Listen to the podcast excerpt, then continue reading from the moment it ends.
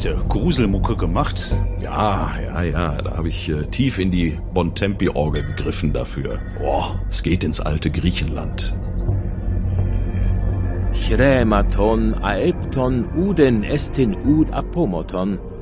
Ude Taumasion epeide Zeus pater Olympion. Wir kennen hier Altgriechisch, oder ist das, ist Das, Griechisch, äh, ne? ja, das ist äh, Altgriechisch, das ist der Kollege Thomas Krause von Ach, von, ach, Zeitzeichen. der Ja, Kollege. Krause, der kann Griechisch. Der kann Altgriechisch, ja. Genau. Ecte tu caepista panta capielpta ginetai andrasin. Hier, äh, deutsche Übersetzung, lies mal. Medeis et hymeon eisorion taumaceto. Nichts kann mich noch überraschen. Auf nichts kann ich noch schwören, noch mich wundern, da der Vater des Himmels Höhen Zeus aus dem Mittag Nacht gemacht, das helle Sonnenlicht zugedeckt und die Menschen kaltes Grauen befallen hat. Seitdem scheint den Menschen alles möglich. Niemand wundere sich von euch, wenn er mit eigenem Auge sieht, wenn etwa des Waldes Tiere mit Delfinen in der See ihre Weide tauschen, wenn sie Lärm und Schwall der Meeresflut festem Lande vorziehen, diesen wiederum Berg und Wald gefällt. Ja, Fische bevölkern die Wiesen, Rehe siedeln ins Meer über, so dichtet der Dichter Archilochos. Ach, Ja, wenn selbst die Sonne mitten am Tag verschwindet, dann ist nichts unmöglich. willkommen bei Die Geschichtsmacher. Von den Autorinnen und Autoren des Zeitzeichens.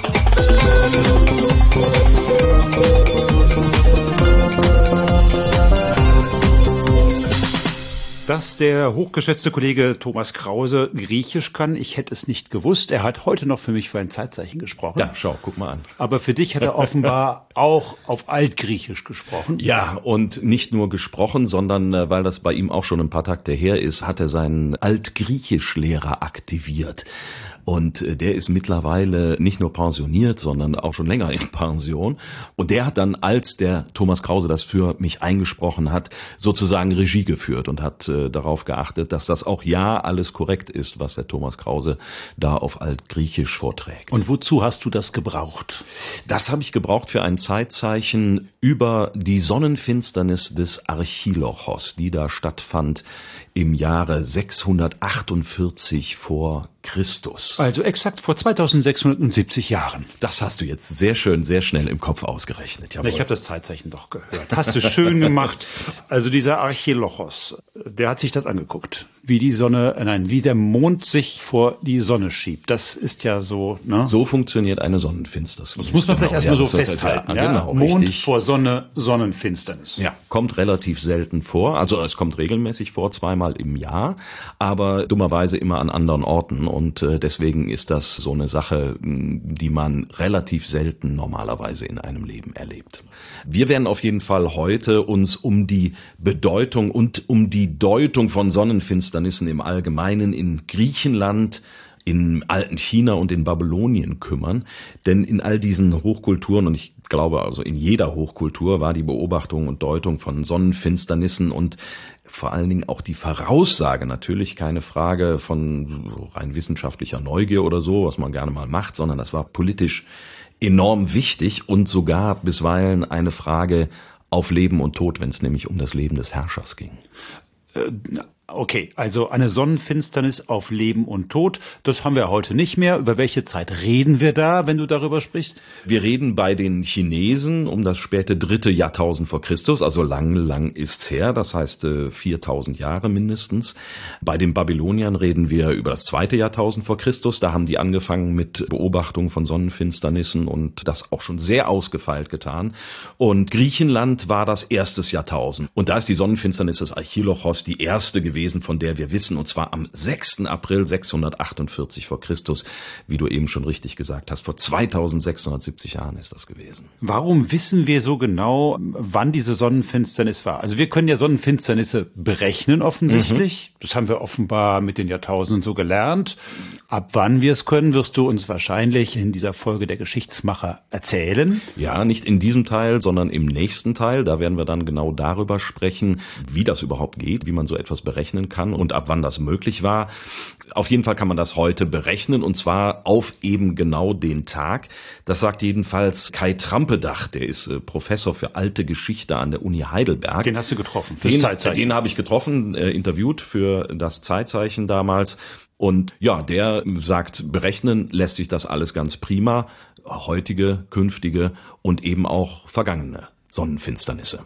Man hat also geschaut im Horizont der Lebensdaten des Archilochos, welche Sonnenfinsternis kommt da in Frage und da ist dann die plausibelste Ansetzung eben die, dass es sich um eine totale Sonnenfinsternis auf Tarsus am 6. April 648 vor Christus gehandelt hat, die um 9.54 Uhr eintrat. So genau kann man das also im Rückblick feststellen. Das Problem ist, Archilochos Lebensdaten sind nicht sicher überliefert. Ja, wir können das auch nur so ungefähr sagen. Es gibt auch andere Finsternisse, die zumindest theoretisch in Frage kommen könnten. Aber die wahrscheinlichste Ansetzung ist diese. Und dann wäre es das erste sichere Datum der griechischen Geschichte überhaupt. So, und das wäre die Antwort auf die Frage, warum ich dieses Zeitzeichen gemacht habe. Eine Sonnenfinsternis als frühestes Datum der griechischen Geschichte überhaupt. Das ist ein Glücksfall, dass sich das so bestimmen lässt. So hilft heute die Astronomie sozusagen der Geschichtsforschung. Denn äh, klar, der Archilochos, der hat sein Gedicht damals geschrieben, aber hat kein Datum daran geschrieben. Aber man und geht davon aus, man aber man geht davon aus, als es geschrieben hat, war das unter dem direkten Einfluss und unter der direkten ja, Impression dieser Sonnenfinsternis. Ja, das ist im Prinzip die Sonnenfinsternis, die überhaupt da nur in Frage kommt.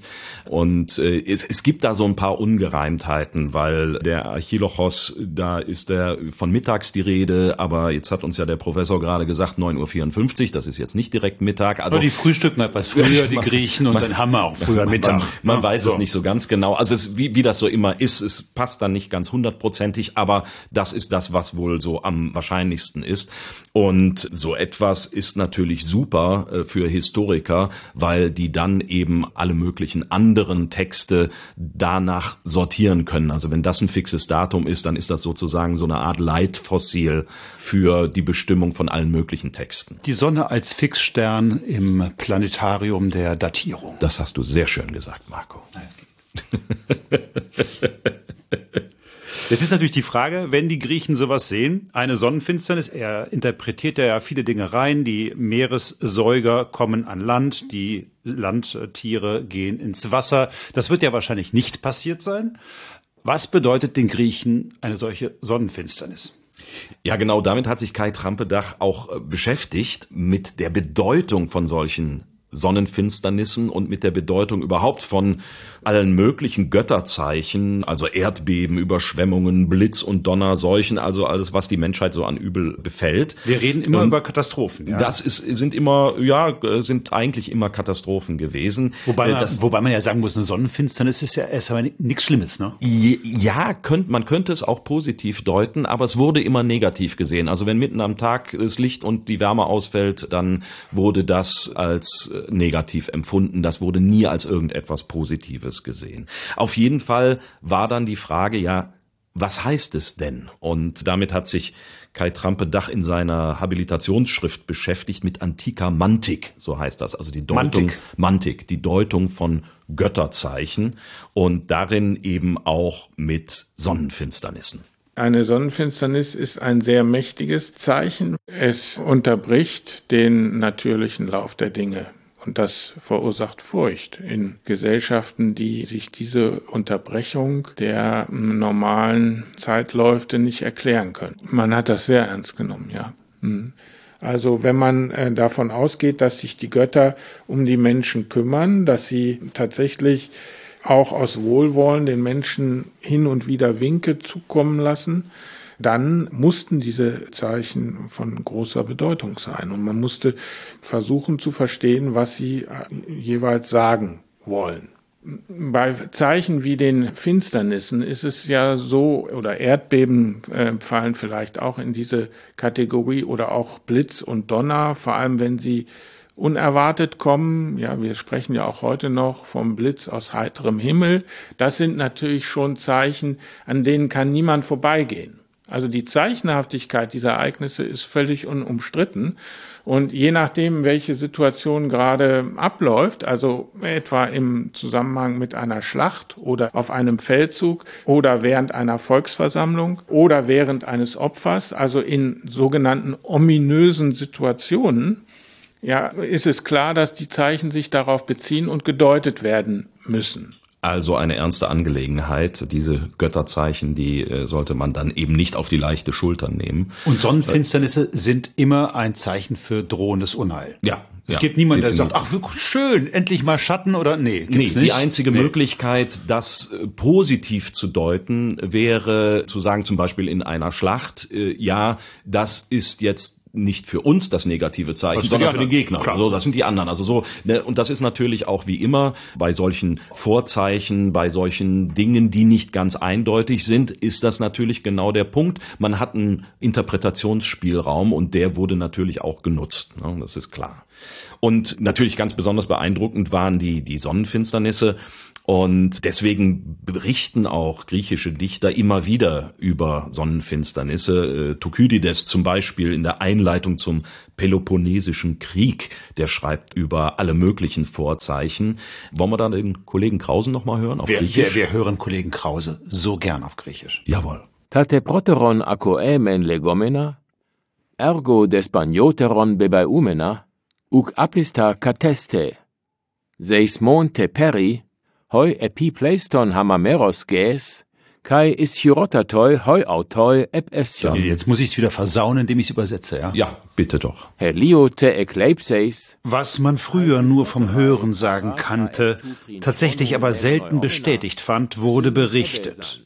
Erdbeben, die den größten Teil der Erde zugleich mit ungewohnter Wucht heimsuchten, Sonnenfinsternisse, die sich häufiger ereigneten, als aus früheren Zeiten überliefert wird, dazu manchenorts große Dürren und ihnen folgend Hungersnöte und schließlich die Seuche. Alles dies brach zugleich mit diesem Krieg über sie hinein. Ja, also da kündigt sich so einiges an und äh, schon im ersten Kapitel seines Peloponnesischen Krieges, im ersten Kriegsjahr, kommt die Sonnenfinsternis. Der Peloponnesische Krieg muss den Griechen ja auch vorgekommen sein wie ein Weltkrieg. Es geht ja sozusagen, ja, ja. es geht ums um, Ganze. Um die alte Welt sozusagen, genau, ja. Aber da wärst du wieder. Ach, ich muss wieder, ja. Im selben Sommer, zur Zeit des Neumondes, verschwand die Sonne am Nachmittag und wurde wieder voll, nachdem sie mondförmig geworden war und einige Sterne hervorgetreten waren. Und diese Sonnenfinsternis kommt nicht nur einmal vor, sondern tatsächlich mehrmals, wird immer wieder erwähnt von Thukydides. Diese Häufung, die Thukydides feststellt, soll den Leser auf die äh, Bedeutung des irdischen Geschehens hinweisen. Er benutzt das, um zu zeigen, wie wichtig dieser Krieg gewesen ist, dass eben sogar Götter darauf reagiert haben. Ja. Und wenn dann im Laufe des Kriegsgeschehens immer wieder solche einzelnen Ereignisse erwähnt werden, dann dient das eben dazu, kurz im in der Erzählung der Ereignisse innezuhalten und zu sagen, hier gibt es also ein Kommentar von den Himmlischen, könnte man sagen, zu dem Geschehen, der zeigt, dass jetzt ein besonders unglückverheißenes Ereignis bevorstehen. Das ist interessant. Also ist keine Einbahnstraße. Ist nicht sozusagen, die Götter schicken eine Sonnenfinsternis und zeigen dadurch dem Menschen etwas, sondern jetzt gucken die Götter vom Olymp herunter, sehen, dass sich der Peloponnesische Krieg da gerade ausweitet und reagieren mit einer Sonnenfinsternis. Ja, ja, natürlich. Und schicken den Menschen dadurch eine Warnung dazu, dass Unheil bevorsteht, dass vielleicht auch eben eine Strafe der Götter ihnen droht. So, jetzt ist natürlich die Frage, wenn bei Thukydides eine Sonnenfinsternis nach der anderen kommt, äh, dann scheint das ja irgendwie eher in der Fantasie des Herrn Thukydides stattgefunden zu haben, als mhm. äh, in der Realität. Ja, und natürlich ist es auch so, dass das als äh, literarisches Mittel genutzt wird von den griechischen Dichtern. Also ähm, Kai Trampedach spricht da von einem literarischen Ausrufezeichen, was gesetzt wird, um die Schicksalshaftigkeit zu betonen. Und man kann natürlich auch nicht sicher sein, dass da alle erwähnten Ereignisse, Überschwemmungen, Seuchen, Finsternisse, dass die alle auch tatsächlich stattgefunden haben oder ob das eine nicht irgendwie der Dramatik halber einfach hinzugefügt äh, worden ist. Aber in dem Fall stimmt es wohl, was Thukydides geschrieben hat. Also auch die Häufung der Sonnenfinsternisse, die hat tatsächlich stattgefunden. Wir haben ja gesagt, man kann das zurückrechnen und kann gucken, was sind denn da in der Zeit für Sonnenfinsternisse passiert. Und es gab tatsächlich eine Häufung. Ja, ja weil, weil die Götter natürlich ja, reagiert haben. genau. Genau. Ja, glaubst du nicht, ne? Ja, doch, doch, natürlich, selbstverständlich. Also in der Welt der Griechen war das natürlich definitiv so.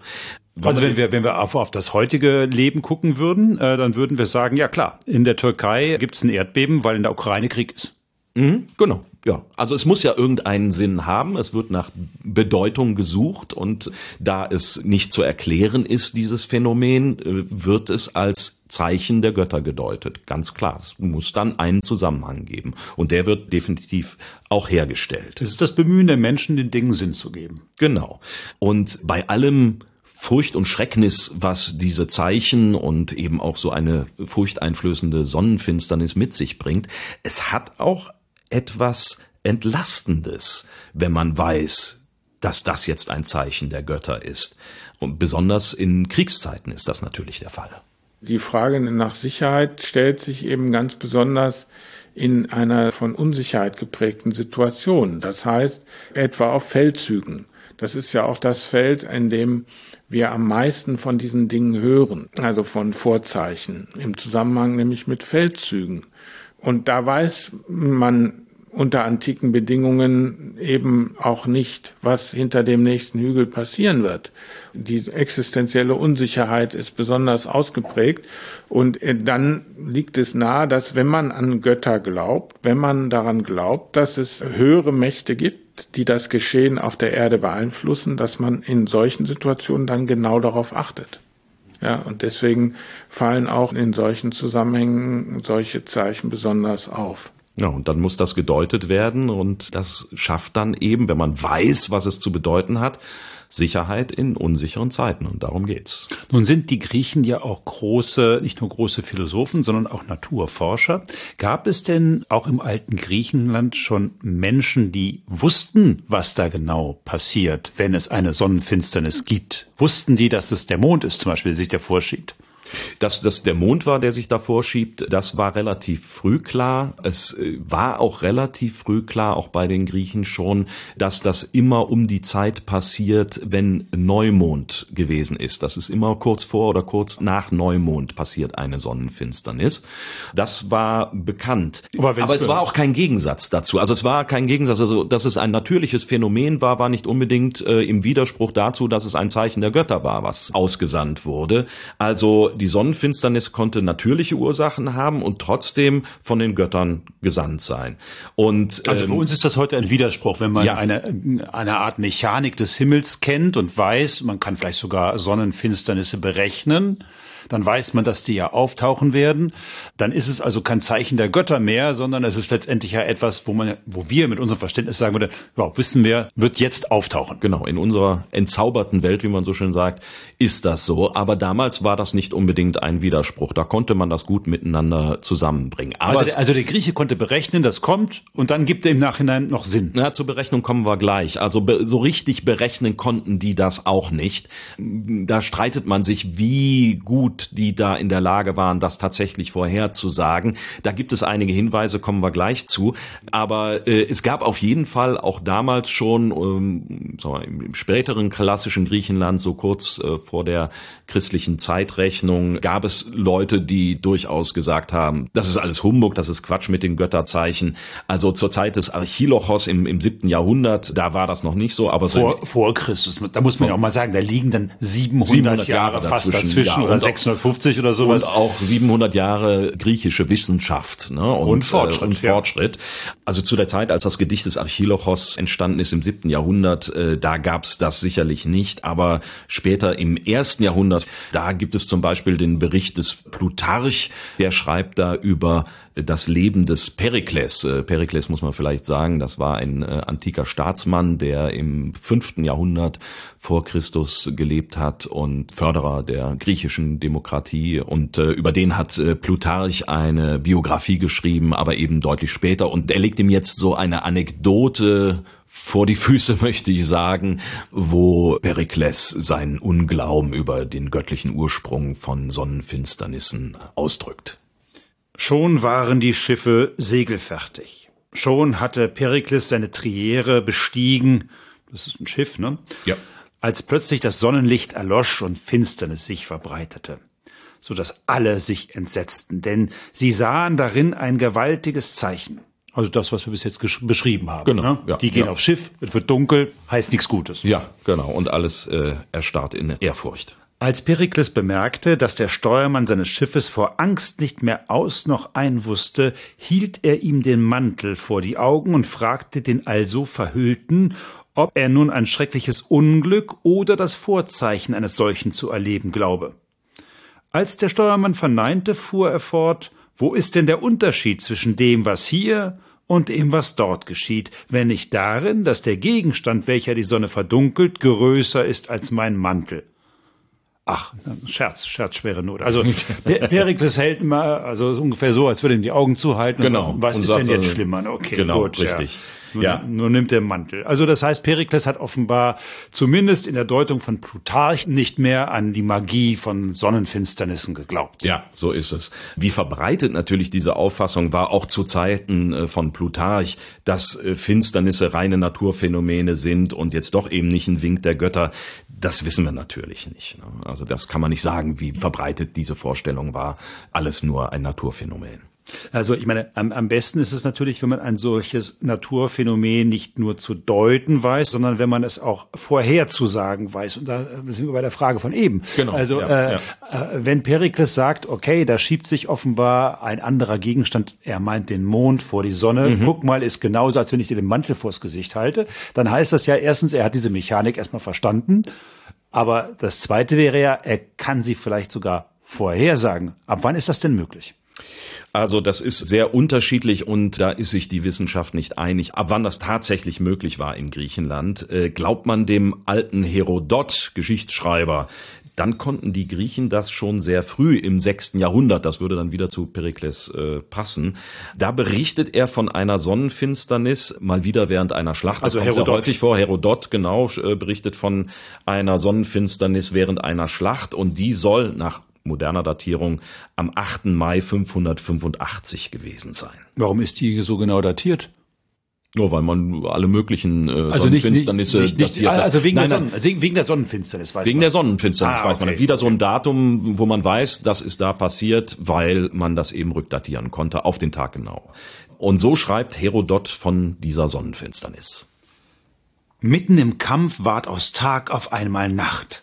Das Eintreten dieser Verwandlung hatte Thales von Milet vorausgesagt. Thales von Milet?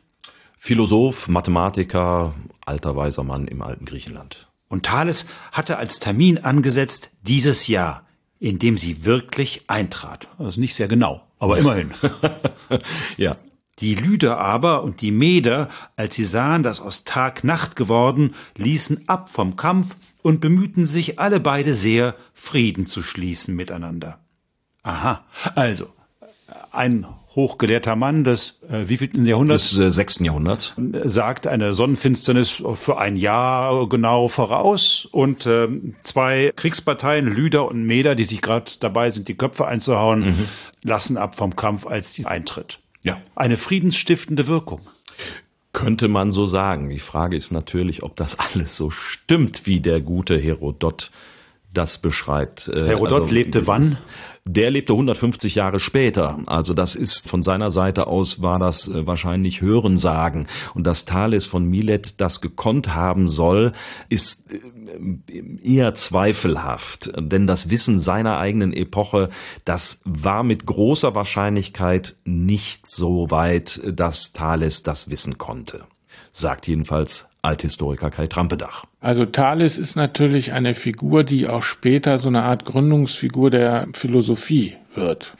Ist es schon möglich, dass man ihm hier Dinge zuschreibt, weil er eben eine so prominente Figur ist. Wenn man überlegt, wem könnte man in dieser Zeit die Vorhersage eines solchen Ereignisses zuschreiben, dann würde man vermutlich auch auf Thales kommen.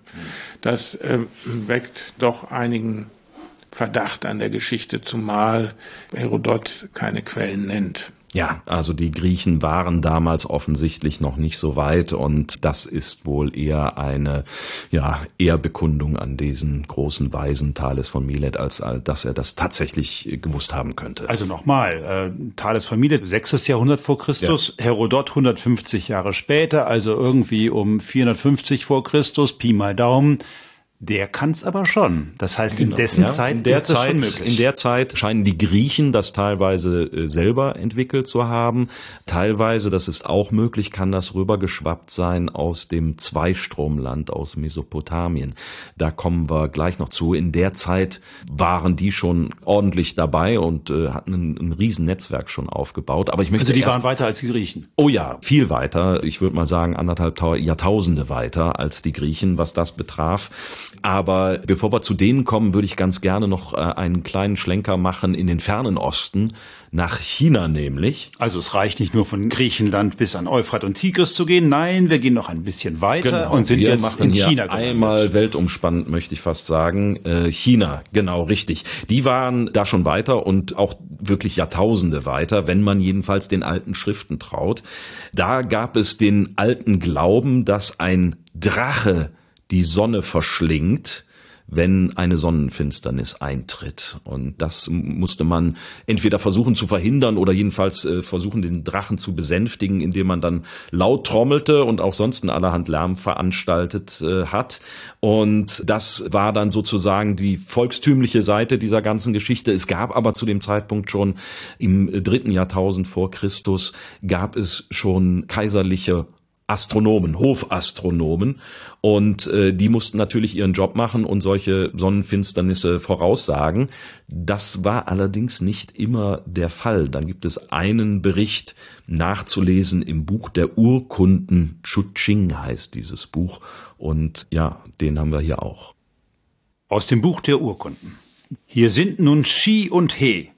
Sie haben zugelassen, dass ihre Tugend untergraben wird und sind vom Alkohol besessen. Ach, Reis, Reiswein kriegt man beim Chinesen. Sie haben die Pflichten ihres Amtes verletzt und ihre Posten verlassen. Am ersten Tag des letzten Herbstmonates trafen sich Sonne und Mond nicht harmonisch. Ah, aber Sonne und Mond, kein Drache. Ja, in den offiziellen Berichten, also es war ja, das sind ja Hofastronomen gewesen und die wissen, dass klar, das kein Drache ist. Dass okay. das kein Drache ist. Ne?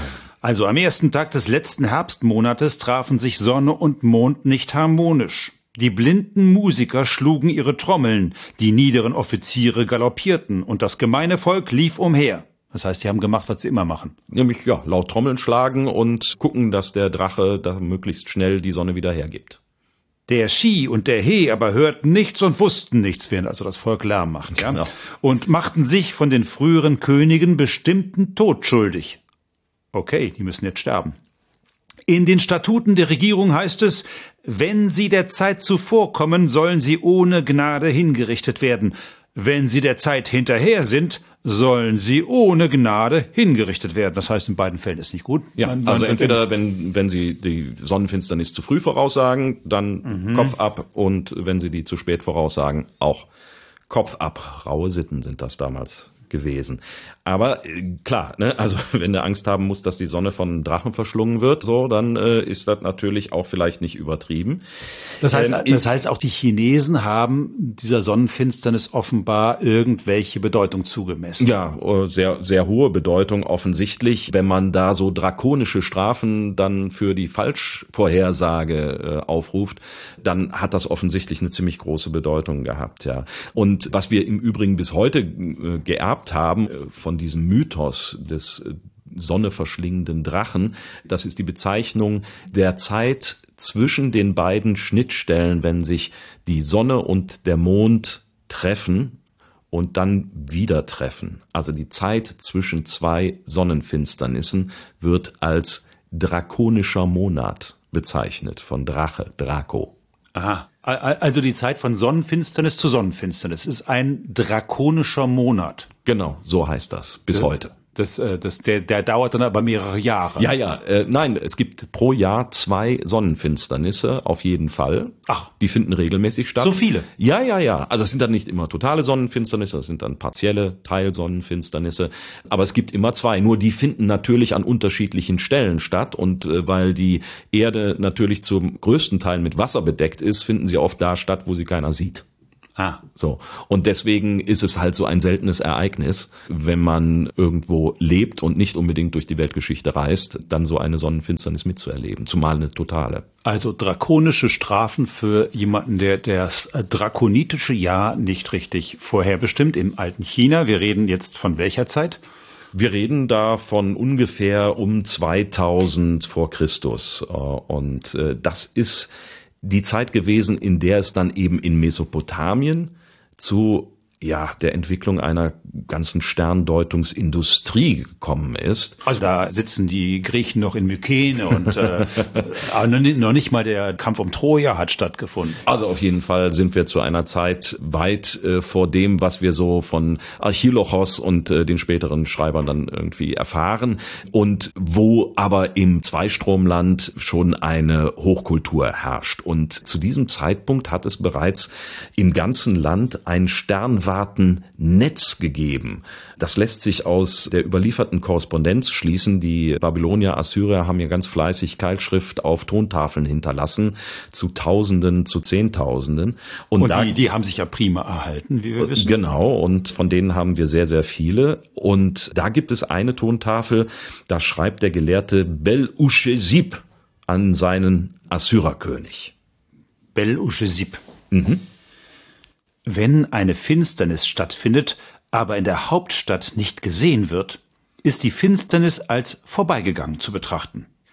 Hauptstadt bedeutet die Stadt, in der sich der König gerade aufhält. Jetzt sind überall Wolken. Ob die Finsternis stattfand oder nicht, wissen wir nicht. Der Herr aller Könige möge nach Assur und allen anderen Städten nach Babylon, nach Nippur, nach Uruk und Borsippa schicken, vielleicht hat man die Finsternis in diesen Städten ja gesehen. Die großen Götter, die in der Stadt des Königs, meines Herrn wohnen, bedeckten den Himmel und zeigten die Finsternis nicht, auf dass der König wisse, dass diese Finsternis den König, meinen Herrn und sein Land nicht betrifft. Der König kann glücklich sein. Ach so, ja. Ist doch eigentlich super. Also wenn man es nicht sieht. Wolkenverhangener Himmel. Dann ist, ist doch gut. Dann wird es so ein bisschen dunkler, aber das ist denen egal. Okay. Aber es zeigt natürlich, dass es offenbar in all diesen Städten Beobachtungsposten gab, ja. von wo aus man dann eben geschaut hat, was denn so an Himmelsphänomenen passiert und ob da Sonnenfinsternisse passieren. Und es gab dort hauptamtliche Astronomen, Astrologen, das war zu der Zeit ein und dasselbe.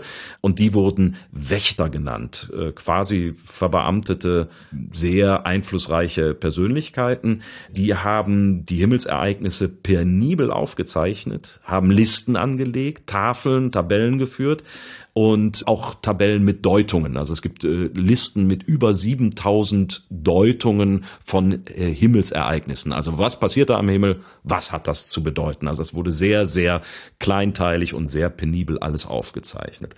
Und bei Ausgrabungen hat man diese Tontafeln dann gefunden, die sind über Jahrhunderte geführt worden.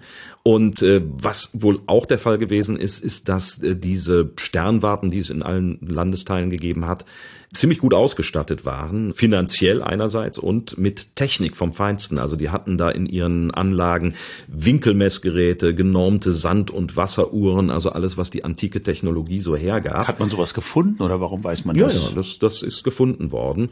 Und diese Wächter waren sehr einflussreich und offensichtlich auch ziemlich selbstbewusst. Da ist eine Tafel überliefert, das ist offensichtlich ein Brief an den König und da muss der König wohl nachgefragt haben, wie es jetzt so aussieht mit der Sonnenfinsternis. Bezüglich der Sonnenfinsternis, über die der König mir folgendermaßen schrieb, wird sie stattfinden oder nicht? Sozusagen das Betreff ja, der Tontafel. Genau, ja. Schicke ein entschiedenes Wort darüber, sagt jetzt hier der, der Sterndeuter. Eine Finsternis der Sonne sowie eine Finsternis des Mondes entgeht mir nicht. Ja, so, so sieht's nämlich aus. Ach so, okay. Also die waren ziemlich selbstbewusst. Also der sauer, weil man ihm das unterstellt, offenbar. Klar, natürlich, okay. dass er das nicht wissen könnte.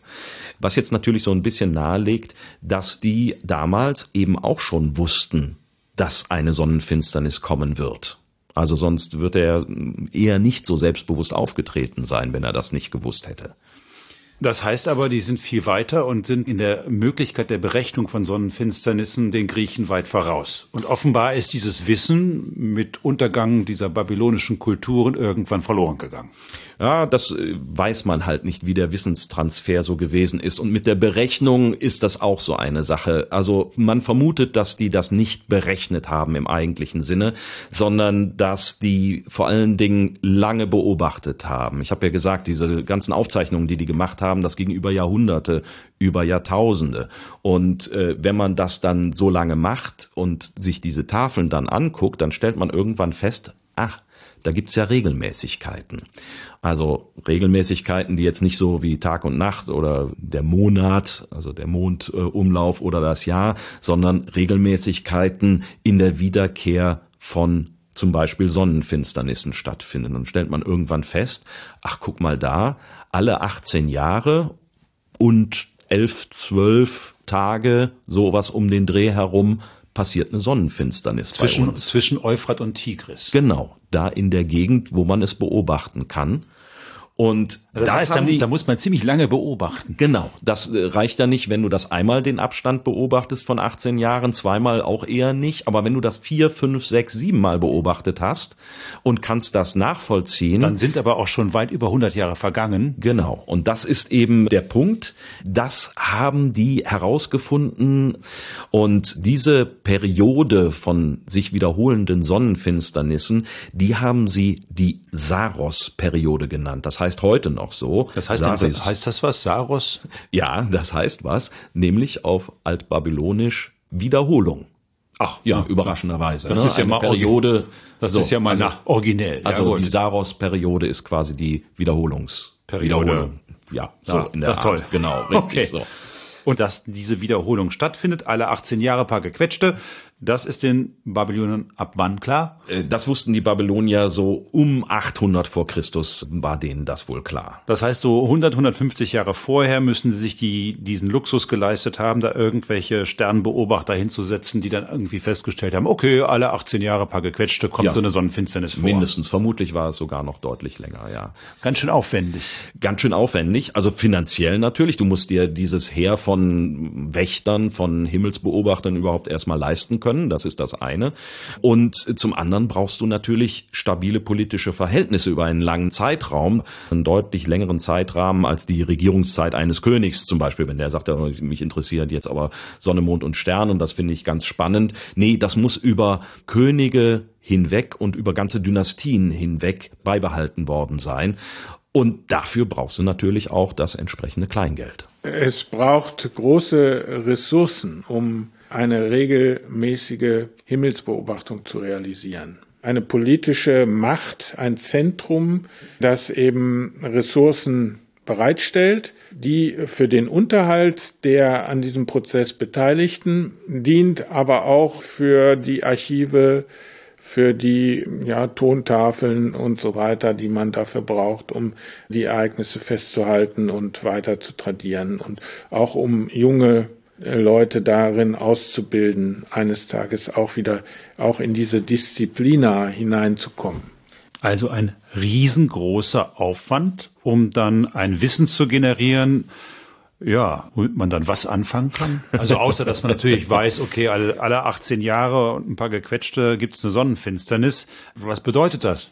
Ja, also es muss schon eine große Bedeutung haben, sonst wird man den Aufwand nicht betreiben. Ist schon klar, vor allen Dingen, wenn der König dafür bezahlen muss. Und genau um den geht es nämlich. Hinweis gibt da vielleicht der Ehrentitel der assyrischen Könige. Sonne von Babylon, so ließ sich im zweiten Jahrtausend vor Christus schon der babylonische König Hammurapi von seinen Untertanen nennen.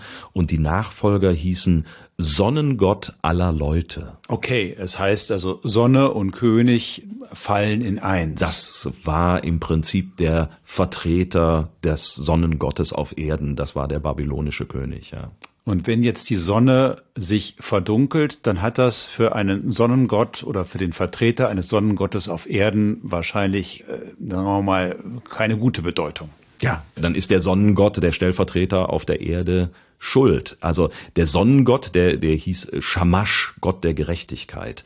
Und der war dafür zuständig, in der Welt die Ordnung aufrecht zu erhalten, indem er eben seine Bahn einhält. Die Sonne immer auf der gleichen Bahn, Tag und Nacht, immer das Gleiche. Und auf die gleiche Weise war es eben die Aufgabe des Königs, die irdische Ordnung aufrechtzuerhalten. Und wenn dann irgendwie die Sonne mitten am Tag verschwindet und plötzlich weg ist, also die Ordnung, die göttliche Ordnung durcheinander gerät, dann ist das natürlich ein klarer Hinweis darauf, dass der König seinen Job nicht macht. Ne? Und dann äh, wurde das geahndet und dummerweise im Zweistromland mit dem Tod. Aha, Moment, also, also wenn der König versagt, wird er getötet. Ja, der König ist kein allmächtiger Mensch, sondern wenn die Sonne das Zeichen gibt, dann ist er fällig. Ja, so sieht's aus. Ist eine feste das Regel. Ist, das ist ein Todesurteil für den König. Ja. Das, das stand so fest. Aber das ist natürlich jetzt äh, blöd für den König, wenn er weiß, also wenn es bereits Möglichkeiten gibt, eine Sonnenfinsternis vorherzusehen. Das heißt ja, spätestens alle 18 Jahre und ein paar gequetschte ist der König fällig. Wenn man das so will, ja, könnte man sagen. Aber wie das so ist, wenn man weiß, dass da was kommt, dann kann man natürlich vorbauen, wenn man klug ist. Und genau das haben die Könige damals nämlich gemacht. Also, was machst du, wenn du weißt, da kommt eine Sonnenfinsternis und du bist fällig als König? Dann, äh, dann versuche ich zu kaschieren. Sagen alle, guckt mal in die andere Richtung. ja, weiß ich nicht, was macht man denn dann da? Ich meine, ich bin ja nur König. Ja, richtig. Und ja. Äh, dann gehe ich. Ja, ja, ah, okay, ja, ja okay. genau, das ist es. Du trittst zurück. Ah, okay, okay, du, das ist natürlich eine Möglichkeit. Okay. Du trittst zurück, das ist ziemlich schräg aber das wäre die Möglichkeit. Also da gibt es äh, eben auch Dokumente darüber, unter anderem die Nachricht eines königlichen Beraters an seinen Dienstherrn, also an seinen König. Lies mal. Am 29. Tag fand eine Sonnenfinsternis statt. Ein diesbezügliches Löseritual werden wir durchführen. Jemand sollte auf dem Thron sitzen und so das dir anhaftende Unheil wegheben. Ja, ja. Ma Martin, guck mal hier. Ich habe ich hab einen schönen Sessel. Setz dich doch mal. Mhm. Mhm. Mhm. Machen die das, auch alle, machen die freiwillig. Ne? Das ist genau der Punkt. Und äh, ja, es scheint auch tatsächlich, zumindest teilweise, freiwillig geschehen zu sein. Also das Ganze lief so. Also äh, wenn so eine Sonnenfinsternis stattfand, dann trat der König formal von seinem Amt zurück.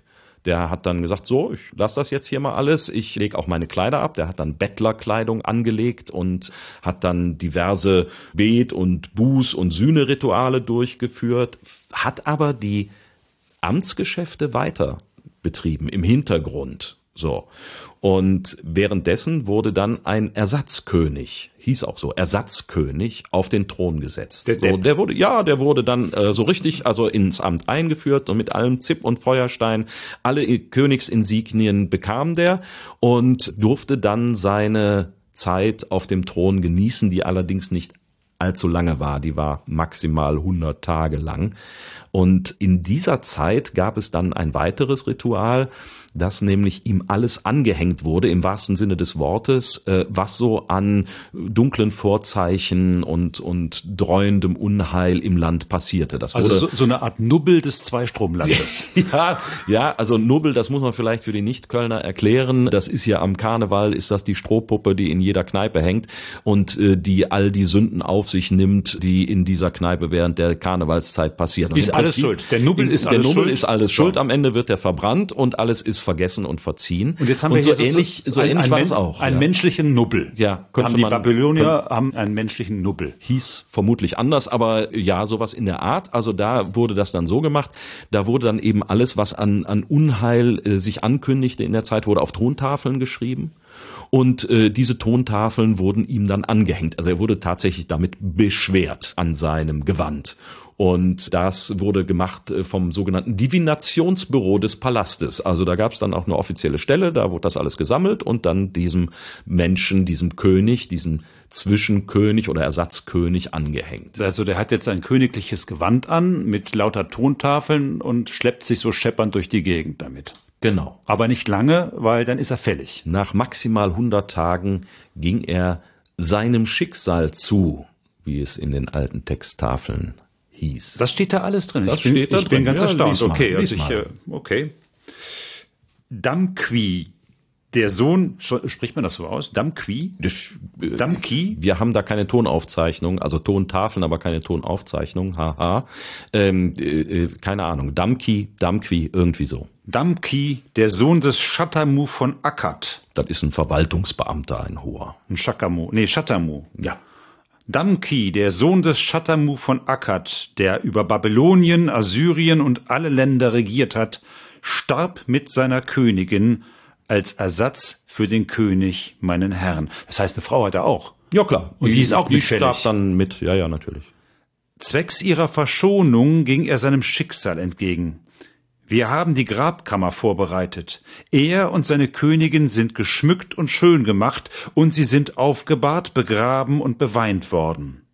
Die Räucheropfer sind dargebracht. Die Auswirkungen aller üblen Vorzeichen sind nun getilgt.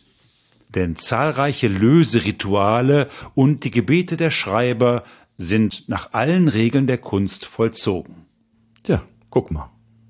Das heißt, die haben ihren menschlichen Nubbel mitsamt seiner Nubbelfrau mhm. äh, jetzt ja, wie umgebracht schreiben sie gar nicht, aber äh, er, ist, er ist tot und man weiß nicht ganz genau. Es könnte sogar sein, dass die sich selber entleibt haben. Selbstmord. Ja, okay. Ja. Also das haben wohl auch erstaunlicherweise einige freiwillig gemacht. Also das gibt wohl einige Textstellen, die darauf hindeuten. Die Quellen dazu fehlen, aber es gibt eine überlieferte Grußformel, nämlich möge ich als Ersatz für den König meinen Herrn sterben. Und ja, wenn das so die Formel ist, dann kann man sich vorstellen, dass da vielleicht der ein oder andere auch gesagt hat, vielleicht auch für das ein oder andere Schöne im Jenseits, was man dann dafür bekommt, dass er für seinen König dann stirbt. Naja, für Gott und Vaterland. Ne? Ja, ja, natürlich, genau. Richtig. Naja, also also dann hat äh, zumindest äh, das Leben des Königs war damit gerettet kann er die nächsten 18 und ein paar gequetschte Jahre weitermachen und dann muss sich der nächste äh, menschliche Nubbel finden. Genau, so sieht's aus. Wozu Sonnenfinsternisse noch so alles gut sind, was man aus ihnen lernen kann, was man mit ihnen untersuchen kann, welche Erkenntnisse man daraus ziehen kann, das erfahrt ihr im zweiten Teil unserer Folge über die Geschichte der Sonnenfinsternisse bei den Geschichtsmachern. Wenn euch diese Folge gefallen hat, dann sagt es allen Astrologen, Sterndeutern, Heiligen Drei Königen und wer sonst noch so vorbeikommt. Allen Althistorikern, Altgriechischlehrern und äh, wen auch immer ihr mögt. Und wenn es euch nicht gefallen hat, dann sagt es bitte uns. Aber bitte auch nur uns. Unter www.diegeschichtsmacher.de findet ihr auch eine Mailadresse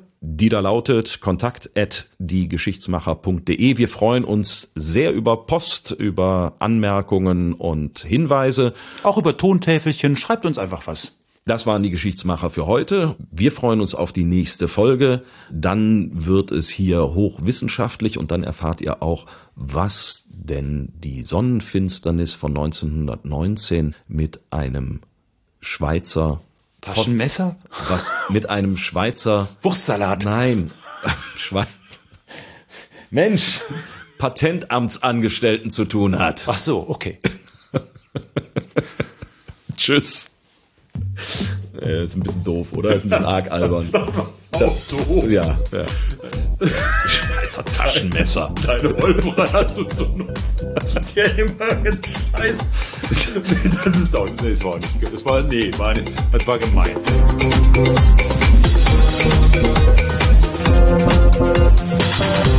Musik